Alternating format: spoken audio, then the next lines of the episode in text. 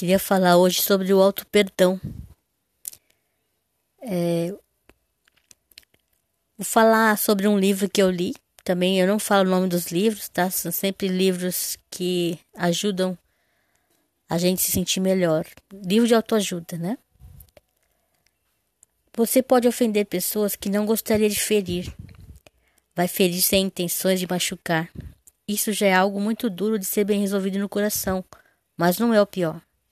O pior é o julgamento que o ofendido e outras pessoas de sua convivência vão fazer diante da sua atitude.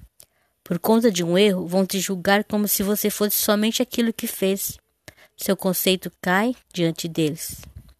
Fique sabendo uma coisa: é bem provável que a vida não te permita refazer por agora a harmonia com essas pessoas. Pode ser que a única alternativa que a vida vai conceder nesse momento seja resolver no seu íntimo este acontecimento. Então levante a cabeça e olhe para você mesmo de frente, com olhos de quem enxergar a melhor parte que tem. Faz parte das lições da vida errar e acertar. O que você não pode é abrir mão de se auto-perdoar e seguir em frente fazendo o seu melhor.